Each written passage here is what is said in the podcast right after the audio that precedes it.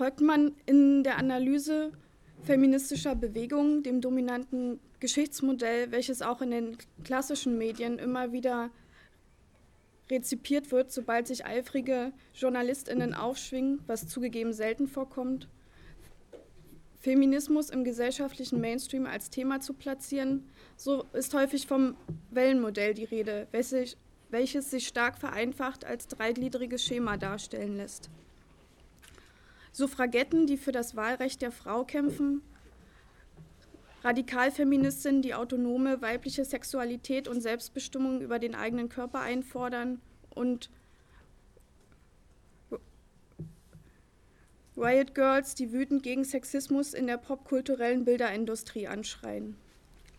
Drei Wellen in 100 Jahren Zeitgeschichte, hauptsächlich stattfindend im 20. Jahrhundert, fein säuberlich voneinander getrennt, ihrer historischen Gewordenheit und Kontinuität sowie inhaltlichen Komplexität und Heterogenität beraubt. Abgeschlossene Phasen, die sich nicht aufeinander beziehen, höchstens noch mit dem allseits beliebten Fortschrittsglauben versehen werden, um zu verdeutlichen, dass feministische Kämpfe vom vermeintlich Großen ins vermeintlich Kleine wandern und somit zu ihrer eigenen Abschaffung beitragen. Ausdifferenziert wird dieses als international gerahmte und mit universaler Gültigkeit etikettierte Setting vor allem im deutschsprachigen Raum mit akademischen und aktivistischen Schlaglichtern aus zu Metaphern verkürzten Theorien und ihren oft herbeikonstruierten prominenten Testimonials. Meine wohlmeinende Interpretation dieses permanenten Rückgriffs auf das Drei-Wellen-Modell in der medialen Berichterstattung ist, dass JournalistInnen stets angehalten sind, komplexe Sachverhalte für eine breite Masse die freilich undefiniert und unmarkiert bleibt, zugänglich zu machen und sich gleichzeitig als progressiv und auf der Höhe der Zeit bzw. Der eigenen, der eigenen Recherchefähigkeit zu inszenieren. Die ständige Aufnahme des Topos der drei Wellen in journalistisch aufbereiteten Texten über Feminismus kann auch als Versuch gelesen werden, sich einer differenzierteren Sichtweise als der der potenziellen Rezipientinnen zu bedienen. RezipientInnen, denen somit antifeministische Denkmuster unterstellt werden und den qua selbst erteilten Bildungsauftrag durch die klassischen Medien zumindest andere Perspektiven vorgestellt werden sollen.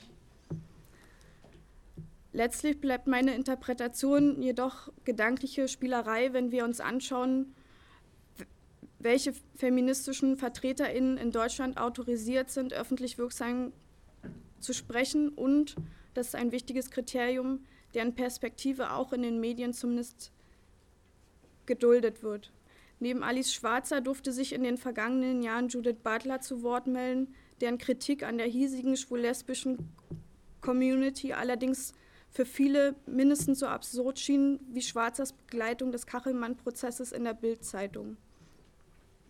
Ein weiteres Beispiel für die punktuelle Aktualität feministischer Diskurse in der medialen Berichterstattung bildet die große Publikationswelle von Sachbüchern zum Thema vor etwa vier, fünf Jahren mit Titeln wie Die Alpha-Mädchen oder Neue deutsche Mädchen, die in den Feuilletons rezipiert wurden und in ein neuerliches Aufflammen der Debatte um Sinn und Unsinn von Gender Mainstreaming, Quoten, Frauenförderung und vermeintliche Benachteiligung von Jungen und Männern mündete. Es ist auffällig, lässt man die Textproduktion konservativer bis rechtskonservativer Medien außer Acht, dass in den Besprechungen feministischer Politikweisen immer wieder positiv hervorgehoben werden muss, was Frauen heutzutage alles dürften. Ihnen wird absolute Wahlfreiheit zugestanden und diese gleichzeitig als gesellschaftliche Tatsache behauptet.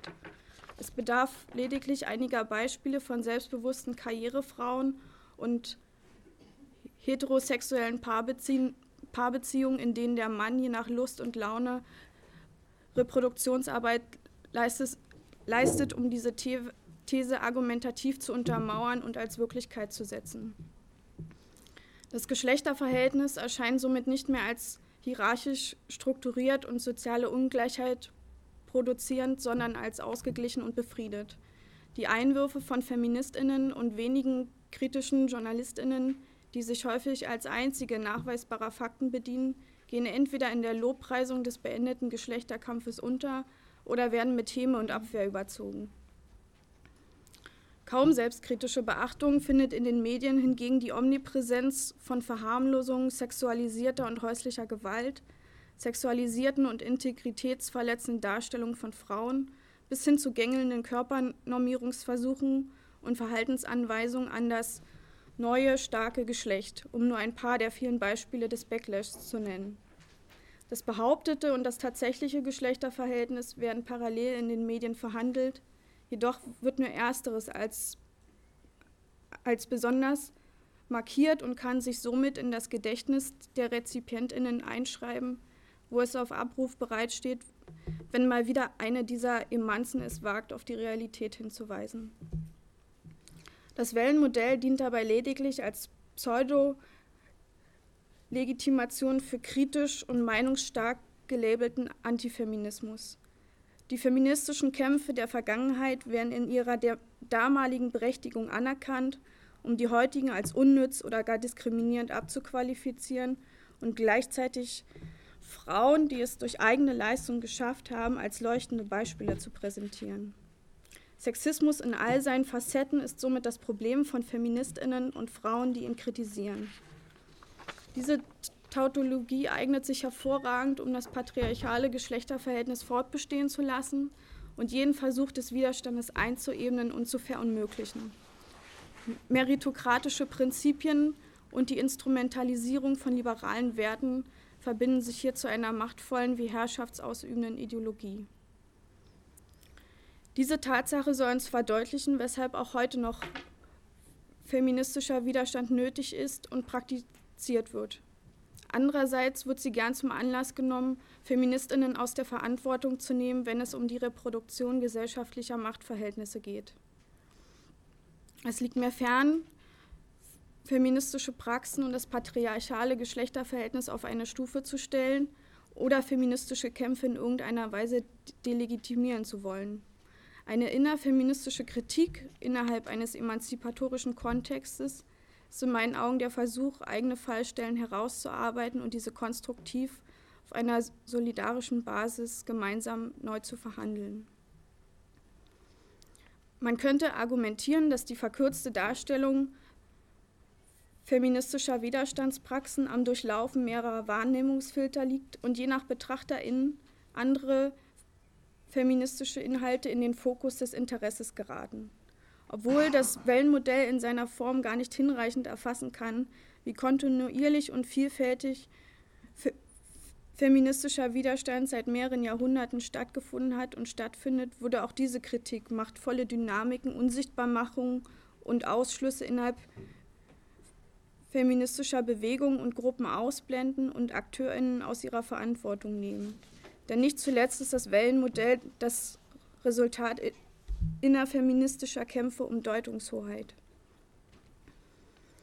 Obwohl die Kritiken und Theorien von Women of Color, schwarzen Aktivistinnen, Weißen, Lesben und Trans, Flüchtlingen, Migrantinnen und Frauen, Lesben, Trans mit Behinderung mittlerweile eine Kanonisierung erfahren haben und mitunter rezipiert werden, wenn es um die Darstellung der Heterogenität von feministischen und queerfeministischen Praxen und Perspektiven geht, werden immer wieder Versuche unternommen, die Relevanz dieser Einwürfe aus feministischer Sicht zu schmälern.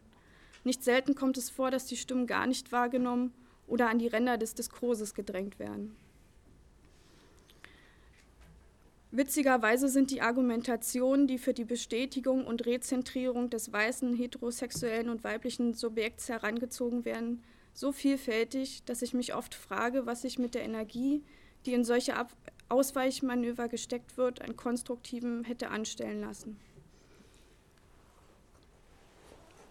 Ein Beispiel aus den Wissenschaften. Die Phänomene der Verwobenheit von Analysekategorien, gesellschaftlichen Strukturen, sozialen Positionen, Macht- und Herrschaftsverhältnissen oder Diskursen, die gemeinhin unter dem Begriff Intersektionalität firmieren, ließen fast eine Dekade lang die Herzen der hiesigen weißen TheoretikerInnen aus den Gender Studies und feministisch informierten Sozial- und Geisteswissenschaften höher schlagen. Während einige Intersektionalität zum neuen Forschungsparadigma der Geschlechterstudien stilisierten und Transdisziplinarität das Gebot der Stunde schienen, suchten andere unermüdlich nach den richtigen Analysekategorien, die sich nun irgendwie überlagern, überkreuzen oder interdependent zueinander verhalten sollten. Ein anderer Teil kritisierte die generelle Offenheit und Beliebigkeit von Intersektionalität oder sah sich gezwungen, die Übertragbarkeit des Konzeptes aus den USA nach Europa anzuzweifeln oder zumindest skeptisch zu beäugen. Wenige Jahre zuvor hatte es bereits Judith Butler mit dem skandalösen Einwurf, dass auch das sogenannte biologische Geschlecht lediglich ein Ergebnis diskursiver Herstellungsprozesse sei und das feministische Subjekt somit radikal in Frage stellte, geschafft, für so viel Rechtfertigungsdruck und Repositionierung innerhalb der Geschlechterforschung zu sorgen. Diese beiden Fälle zeigen, mit welcher Selbst mit welcher Selbstreferenzialität und Behebigkeit die feministische Forschung auf die Tatsache reagiert, dass unterschiedliche soziale Gruppen weder in sich, weder in sich geschlossen noch mit ein und derselben Lebensrealität konfrontiert sind. Sollte mittlerweile eigentlich selbstverständlich sein, dass die Hierarchien und gewaltvollen Strukturen, die von unterschiedlichen Machtverhältnissen produziert werden, diverse politische Strategien und theoretische Analysen erforderlich machen, um ihnen mit kraftvollem Widerstand begegnen zu können. Wenn ein theoretisches Konzept dafür kritisiert wird, dass es nicht aus dem eigenen Hause stammt, sollte der erste Schritt sein, selbstkritisch nach dem Warum zu fragen. Wenn eine weiße Wissenschaftlerin die Kritiken am Subjekt Frau auf theoretischer Ebene reformuliert, was bereits vor ihr Dutzende nicht weiße Wissenschaftlerinnen und Aktivistinnen oder andere von unterschiedlichen Gewaltverhältnissen Betroffene gesagt, niedergeschrieben und eingefordert haben, sollte der analytische Blick auf eigene Ausschlüsse und Fehlstellen geschärft werden. Stattdessen werden noch heute diese wichtigen Hinweise auf ihre Produktivität für feministische Theorie und Praxis befragt, was in meinen Augen nichts weiter als einen in ein intellektuelles Gewand gekleideten Abwehrreflex darstellt, um sich nicht konstruktiv mit den Auswirkungen eigener Dominanzen auf gesellschaftliche Machtverhältnisse auseinandersetzen zu müssen. Vor diesem Hintergrund erscheint es mir fraglich, welche Schlagkraft der emanzipatorische Gehalt dieser theoretischen Ansätze in der Praxis letztlich aufzubieten hat. Der nächste Teil meines Vortrages wird sich mit genau dieser Frage auseinandersetzen und der praktischen Umsetzbarkeit von Intersektionalität auf den Zahn fühlen. Das soll am Beispiel der Slutwalks geschehen, an deren Umsetzung in Berlin ich im vergangenen Jahr mitgewirkt habe. Doch zunächst, was sind Slutwalks? Slutwalks sind weltweit stattfindende Demonstrationen gegen Vergewaltigungsverharmlosung und Vergewaltigungsmythen, sexualisierte Gewalt, Sexismus, für das Recht auf Selbstbestimmung über den eigenen Körper und Entfaltung einer Sexualität, die möglichst unabhängig von patriarch patriarchalen Normen und Zugriffen erfolgt. Der erste Slutwalk im Frühjahr 2011 fand in Toronto statt und darf als Reaktion auf einen Polizisten verstanden werden, der in einem Seminar zur Gewaltprävention an der dortigen Universität Frauen riet, sich nicht wie Schlampen zu kleiden, sofern sie nicht zu Opfern sexualisierter Übergriffe werden wollen. Diese Verhaltensanweisungen an Betroffene und potenziell Betroffene sind nach wie vor üblich, speisen sie sich doch aus der Vorstellung, Frauen seien Objekte des Besitzes, ähnlich einem Auto, einer teuren Armbanduhr oder einer Geldbörse. Und wenn sich nicht an diesem Objekt vergriffen werden soll, müssen eben von der dem BesitzerInnen Vorkehrungen getroffen werden. Das Paradoxe an dieser Sache ist, dass Frauen hier zwar zunächst als Besitzerinnen ihrer selbst konzeptualisiert werden, denn an sie geht schließlich die Anweisung, auf ihren Besitz zu achten, ihnen also eine gewisse Autonomie zugestanden wird. Sie jedoch nicht autonom darüber entscheiden dürfen, was mit ihr und ihrem Körper passiert oder passieren darf. Diese Autonomie wird einerseits vom Täter gewaltvoll angegriffen und in der Sanktion dieser Übergriffe ein weiteres Mal, indem den Betroffenen unterstellt wird, sie hätten durch ein bestimmtes Verhalten oder eine bestimmte Kleidung dieses Recht auf Autonomie verwirkt. Ob Täter, Rechtsstaat oder Gesellschaft im Allgemeinen, nach wie vor entscheiden andere über die Autonomie von Frauen und anderen Betroffenen sexualisierter Gewalt.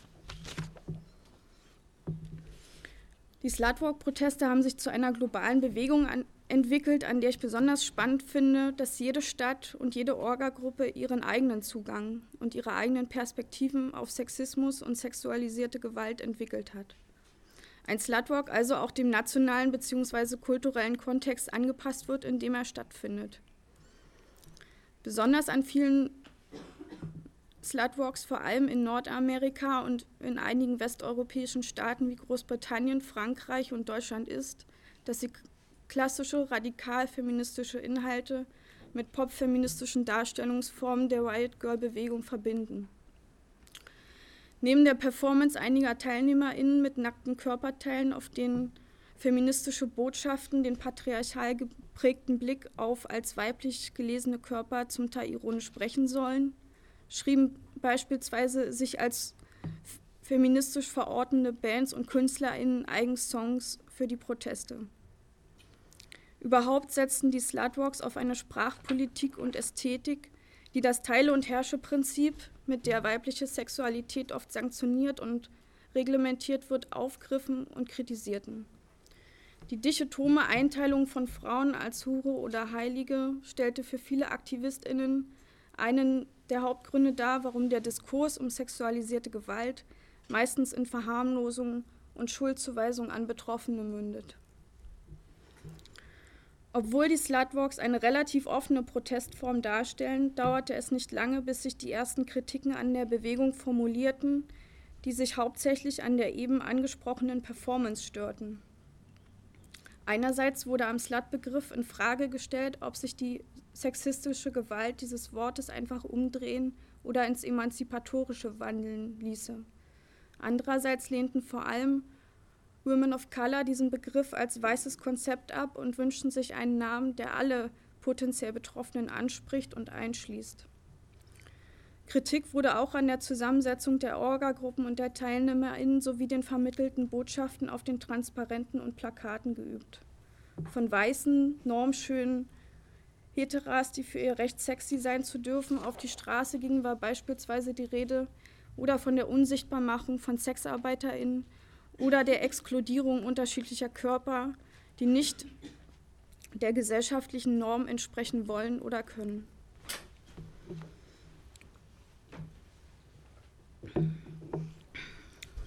Die Slutwalks gehören zu den wenigen feministischen Widerstandspraxen der letzten Jahre, die massenmedial rezipiert wurden und eine sehr breite Öffentlichkeit für ihre Anliegen mobilisieren konnten. Das lag zum einen am aktuellen hegemonialen Diskurs über sexualisierte Gewalt, der die Naturalisierung von gewaltvoller, destruktiver Männlichkeit und Verharmlosung als vermeintliche Sexskandale propagierte. Zum anderen war es die Performance der Proteste selbst, die auch solche Menschen ansprach, die sich nicht schon über einen längeren Zeitraum mit feministischen Anliegen auseinandergesetzt hatten oder beispielsweise nicht in autonomen, linksradikalen, queerfeministischen Zusammenhängen organisiert sind. Slutwalks zeigten einmal mehr auf, dass feministischer Widerstand vielfältig ist und sich nicht in vorgefertigte Schemata wie dem eines Wellenmodells pressen lässt. Dennoch machten die Kritiken an den Slutwalks deutlich, dass intersektionale Ansätze nach wie vor nicht selbstverständlich in feministische Praxis überführt werden, wie auch die Folie hinter mir sehr gut illustriert. Unterschiedliche soziale Gruppen sind unterschiedlich von sexualisierter Gewalt und sexistischen Strukturen betroffen. Aber es sind nicht nur sexistische, sondern beispielsweise auch heteronormative und rassistische Strukturen und Diskurse, die sexualisierte Gewalt hervorbringen und stützen. Aus dieser Tatsache ergibt sich, dass eine Sprache notwendig ist, die über wir sind alle irgendwie betroffen hinausgeht und die verschiedenen Positioniertheiten von Individuen im Kontext von sexualisierter Gewalt sichtbar macht. Nur so können Betroffenheiten artikuliert und konkrete Ursachen herausgearbeitet werden, die vielfältige und wirksame Strategien des Widerstands erforderlich machen. Im letzten Teil meines Vortrags will ich anhand von wenigen Beispielen aus der Orgaarbeit für den Slutwalk in Berlin skizzieren, inwiefern Intersektionalität für uns als organisierende Gruppe ein Thema war oder eben auch nicht. In diesem Zusammenhang ist es wichtig, darauf hinzuweisen, dass dem Großteil der Orga-Gruppe die Kritiken an den Slutwalks, vor allem im nordamerikanischen Raum, bereits vor der Konstituierung als Gruppe bekannt waren. Wiederum andere waren darüber hinaus mit der innerfeministischen aus, Kritik aus den vergangenen Jahrzehnten vertraut oder kannten die Diskurse um Intersektionalität zumindest in Auszügen. Intersektionalität war für uns als Gruppe also kein Terrain, das wir uns komplett neu erarbeiten mussten. Nachdem eine weiße Künstlerin aus Berlin irgendwann im Mai letzten Jahres über eine eigens gegründete Facebook-Seite zur Mitarbeit an einem Berliner Slutwalk aufrief, dauerte es lediglich ein paar Tage, bevor sich eine kleine Gruppe zusammenfand und sich das erste Mal traf, um über das weitere Vorgehen zu beraten. Das erste Treffen verlief mit ein paar Ausnahmen in meinen Augen sehr gewinnbringend.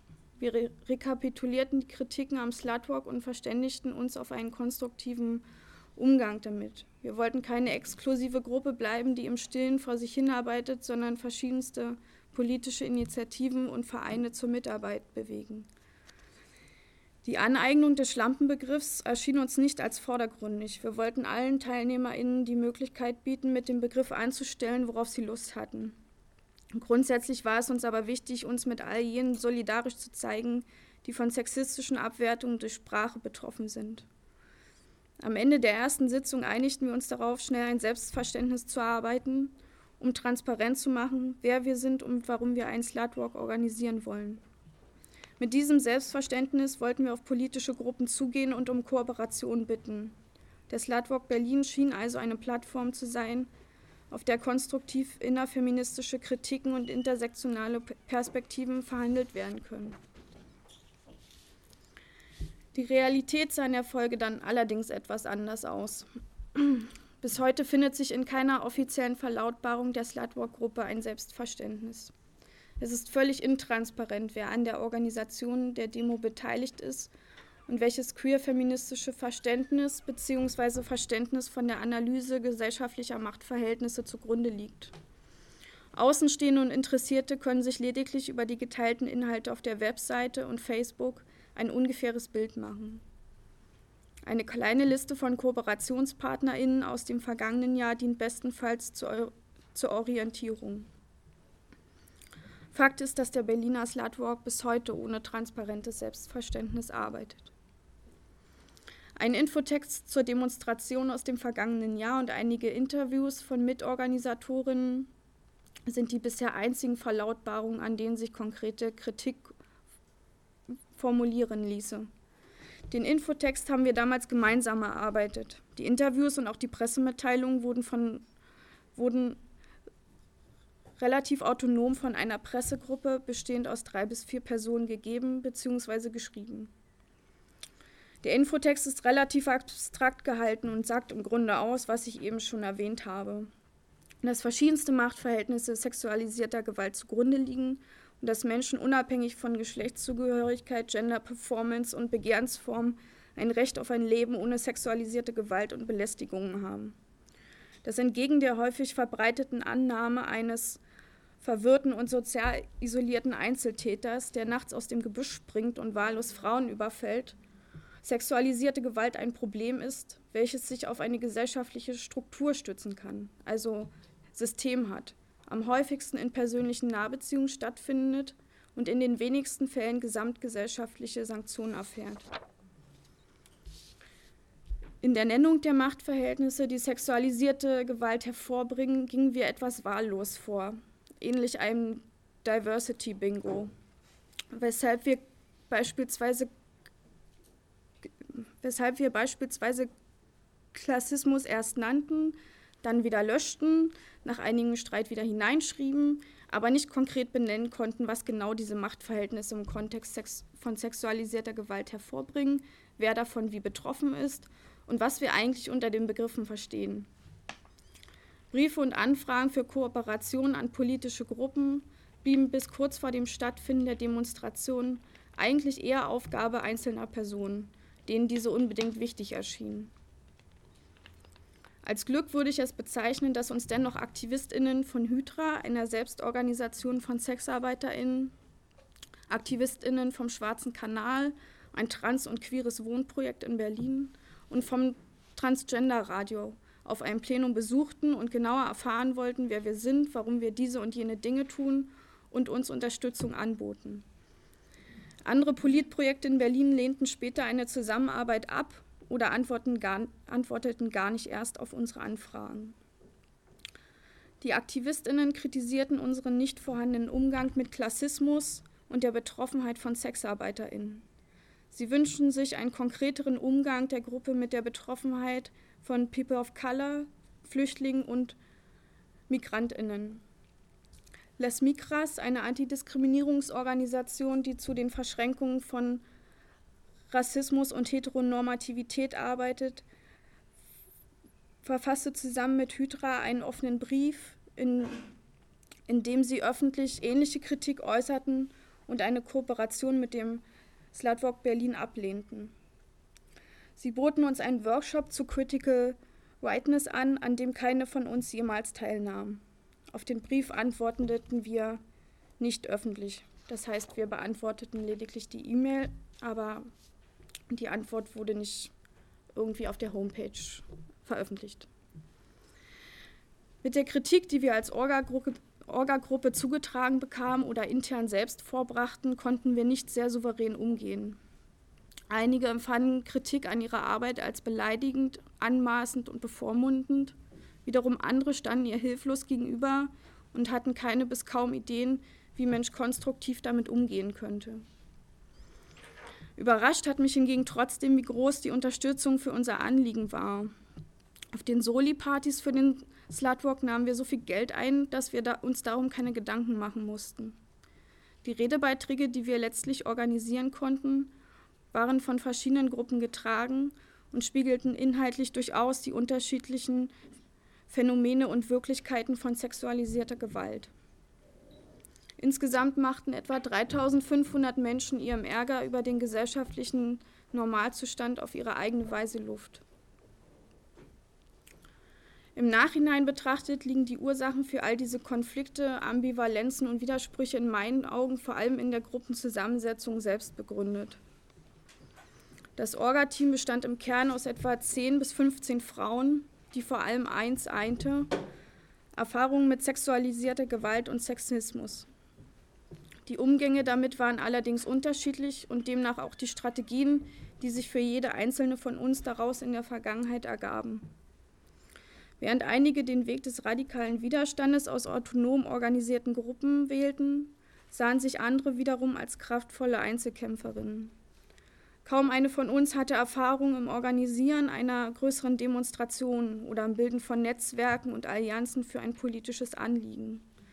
Viele von uns verorteten sich radikal feministisch, andere queer-feministisch, einige bevorzugten einen Feminismusbegriff, der letztlich gut situierte heterosexuelle weiße Frauen adressierte. Ein paar brachten theoretische Vorkenntnisse mit, wussten um gesellschaftlich machtvolle Strukturen und deren Analyseinstrumente, und die Wissensstände rund um feministischen Aktivismus konnten kaum diverser gelagert sein. Unsere persönlichen Erfahrungen mit anderen Machtverhältnissen jenseits von Sexismus bildeten eher die Ausnahme. Nicht, dass für ein intersektionales Arbeiten zwingend eine marginalisierte soziale Positioniertheit bzw. Betroffenheit von unterschiedlichen Machtverhältnissen erforderlich wäre. Doch eigene Erfahrungen und Konfrontation mit Ausschlüssen, Hierarchien und gewaltvollen Strukturen haben immer das Potenzial, das Bewusstsein für die Verwobenheit dieser zu schärfen. Sensibilität für Machtverhältnisse und das Einnehmen intersektionaler Perspektiven können zwar auch durch theoretische Bildung und Erfahrung im aktivistischen Bereich erlernt werden, sind jedoch niemals vergleichbar mit jenen Subjektivierungsprozessen, die sich durch die direkte Konfrontation mit Machtverhältnissen ergeben. Die Beispiele, die ich eben skizziert habe, ließen sich noch weiter fortführen. Ich denke aber, dass sie dennoch deutlich gemacht haben, dass Gedanken rund um Barrierefreiheit Inklusion und Intersektionalität und die praktische Umsetzung dieser Dinge bei unserer Arbeit eher am Rande eine Rolle spielten. Ich möchte am Ende ein paar Fragen aufwerfen, die sich mir in der nachträglichen Betrachtung des Ludwalks in Berlin gestellt haben und die allgemein formuliert auch für andere feministische Gruppen und Kontexte produktiv sein könnten. Diese Fragen sollten meines Erachtens nach nicht nur zu Beginn der politischen Arbeit beantwortet, sondern während des gesamten Prozesses immer wieder gestellt werden. Einerseits, um Fehlstellen im eigenen Denken und Handeln aufzudecken, andererseits, um zu verdeutlichen, welchen Stellenwert intersektionale Perspektiven innerhalb feministischer Widerstandspraxen einnehmen sollten.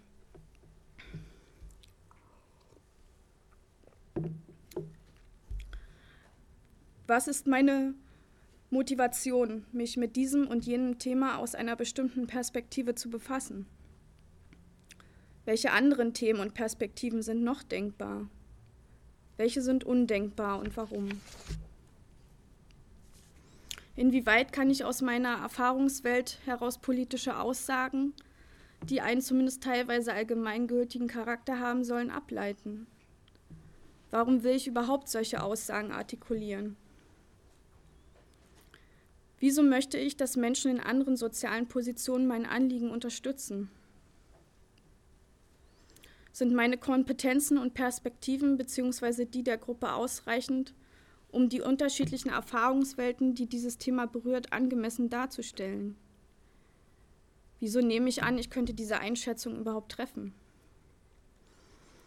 An welchen Stellen ist es daher sinnvoll, die Gruppe zu öffnen bzw. Kompetenzen an andere Gruppen und Personen abzugeben? Wieso bin ich in der Position, an andere zu delegieren und zu entscheiden, was an andere delegiert wird? Kann eine homogen zusammengesetzte Gruppe einen Raum schaffen, der grundsätzlich in, inklusiv gestaltet ist? Intersektionalität aus der Theorie in die Praxis zu überführen, bedeutet nicht nur, unterschiedliche Machtverhältnisse in ihrer Verwobenheit zu bedenken und politische Handlungsstrategien entsprechend zu reformulieren.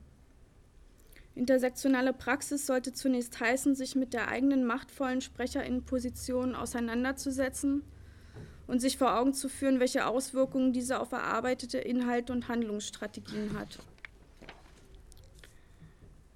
Feministischer Aktivismus, egal welcher Stoßrichtung, sieht sich als widerständiges Moment innerhalb einer gewaltvoll strukturierten Gesellschaft. Viel zu oft sehen sich Aktivistinnen allerdings nicht mehr als Teil dieser und versuchen einen Standpunkt einzunehmen, der sich einer informierten Außenperspektive bedient und den Blick für das eigene Zutun an gesellschaftlichen Machtverhältnissen versperrt. Der Wunsch, von der eigenen sozialen Position abstrahieren zu können und daraus politische Strategien abzuleiten, ist eng verknüpft mit einem universalistischen wie eurozentrischen Denken, das innerhalb feministischer Kontexte allerdings stets bei anderen verortet und kritisiert wird. Eigene Deutungshoheit scheint daher legitim, solange sie mit einem emanzipatorischen Anspruch versehen ist. Intersektional zu denken hieße eben nicht, diesem Abstraktionswunsch nachzugehen, sich Sprechpositionen und Kämpfe anzueignen und andere Perspektiven als eigene auszugeben. Intersektional zu denken hieße diesem Abstraktionswunsch eine Absage zu erteilen und aus dem Wissen um die Verwobenheit von Machtverhältnissen und sozialen Positionen heraus eine Perspektive einzunehmen, die sich vor allem kritisch gegen sich selbst richtet. Dankeschön.